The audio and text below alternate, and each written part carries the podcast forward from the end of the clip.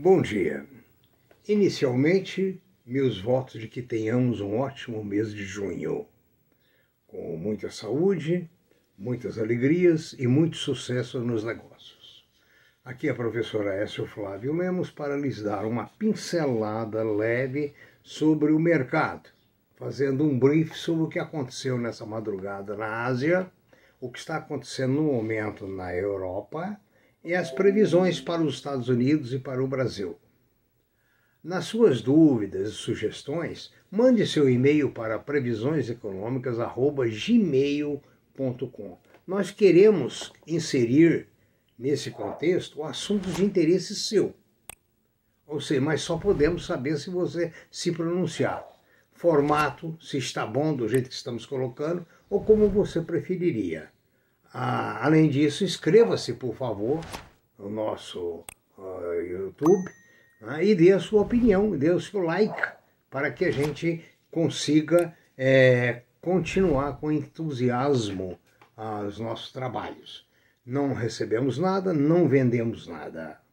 É simplesmente um trabalho de informação espontânea.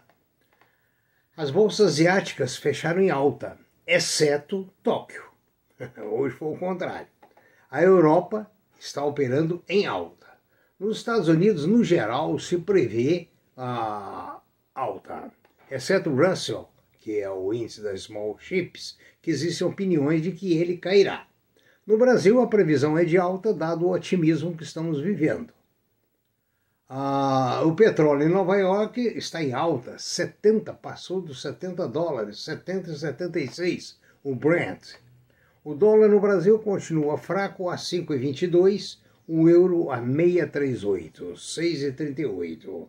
Os metais duros estão em posição mista, exceto o ouro, que está em 1907,36, e a prata 28,32. Portanto, em relação à mínima que citamos aqui, o ouro subiu bem. Nós havíamos citado algum tempo atrás 1680 né, a 1700. A, vacinação em massa em Serrana é uma notícia extraordinária. Ah, provou que reduziram-se os óbitos em 95%.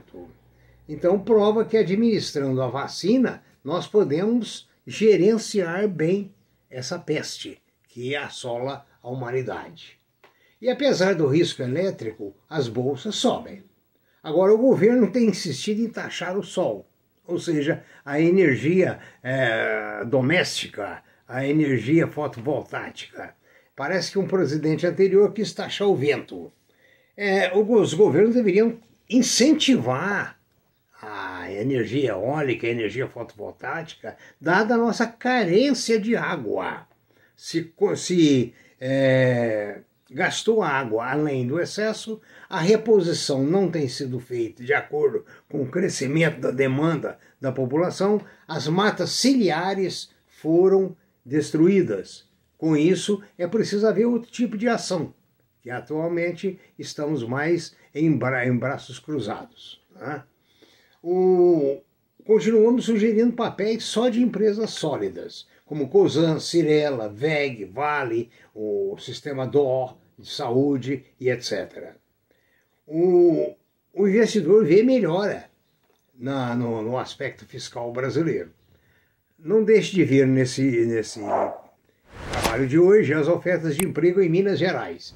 E na segunda parte vamos para a economia política, falar da importância do nióbio. Vamos para a segunda parte. Obrigado. Até aqui. Nesta segunda parte, eu vou entrar mais em economia política. Vocês vão entender a influência da política na economia e da economia na política. Há 500 anos levaram o pau-brasil. Entre os, os séculos 17, 18, por aí, levaram nossas pedras preciosas. No século passado, levaram as riquezas da Amazônia, então continuam levando. Eu me lembro muito quando visitei a Amazônia que tem uma árvore que segue integral para os Estados Unidos por avião. É a árvore responsável por fabricar, naquele tempo, quando estive lá, o Vic Vaporub. Ela vai provavelmente de primeira classe. Outras riquezas tornaram o povo brasileiro cada vez mais pobre, mas em compensação nossa irmandade externa enriqueceu mais e mais. Até o presidente da França, que eu já mencionei aqui duas vezes por extrema simpatia, disse que a Amazônia não é do brasileiro. Mas, afinal de contas, o tempo do ouro negro, o petróleo, lá vai pelo ralo. Mas o Brasil tem um nióbio que vai assumir o papel do ouro negro com muito mais vantagens.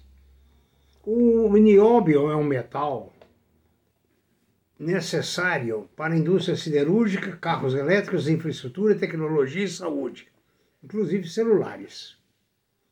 O Brasil detém 90% de toda a reserva de nióbio no mundo.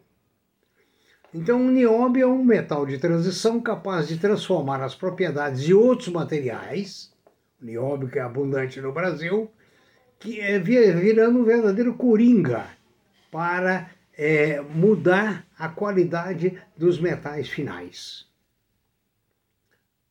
O Brasil promete se tornar o, o, o principal personagem aí dentro. Né? Então, veja bem, a CBMM é uma empresa mineira brasileira responsável em Araxá por extração de 80% do nióbio.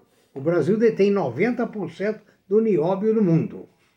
Bom, então veja bem, ele é um elemento que favorece a alta condutividade térmica e elétrica, maleabilidade, ductabilidade, que é a capacidade de transformar sem quebrar, alta resistência à corrosão, ao calor e ao desgaste, entre as inúmeras aplicações. Então, é um, é um, é um componente que, misturado ao aço e a outros elementos, faz com que ah, uma série de eh, fatores positivos é, ocorram. 80% da venda da CBMM é para a indústria siderúrgica.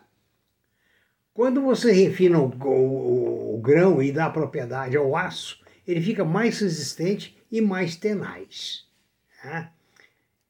Os uh, nanocristais, materiais 10, vezes, 10 mil vezes menores que um grão de aço, são produzidos em formas de fitas a partir de uma liga aproximadamente composta de 6% de nióbio. A importância, inclusive, na produção de celulares né, faz com que o aparelho não interfira a, fita de nanocristal dentro do celular faz com que o aparelho não interfira no carregador e vice-versa. Né? Então, a importância do nióbio promete revolucionar inclusive o mercado de aviação. O foguete Falcon 9, lançado em outubro, novembro do ano passado, em direção à estação espacial, levava a cápsula Dragon com quatro tripulantes, com ligas especiais ou contendo nióbio nos motores de propulsão e na ponta do foguete. Imagine só a importância do nióbio. Agora, resta saber se nossos amados políticos, despreparados como são na sua maioria, pois são ótimos catalisadores de votos, com promessas vãs e vazias, mas destituídos do saber, da sabedoria, da moral, do respeito para com o povo. Precisa ver se eles vão defender o Brasil na, com a Amazônia, com o nióbio e com tantos outros produtos. O Brasil hoje é pop, domina o agronegócio. Podemos dominar muito, dominamos o minério de ferro, podemos dominar muito bem como dominamos o nióbio. Agora, depende da boa aplicação de acordo com aqueles que amam a pátria amada e idolatrada, que é o Brasil, onde salve, salve quem puder. Desculpa o desabafo, mas eu tenho um defeito. Eu sou brasileiro. Uma boa tarde.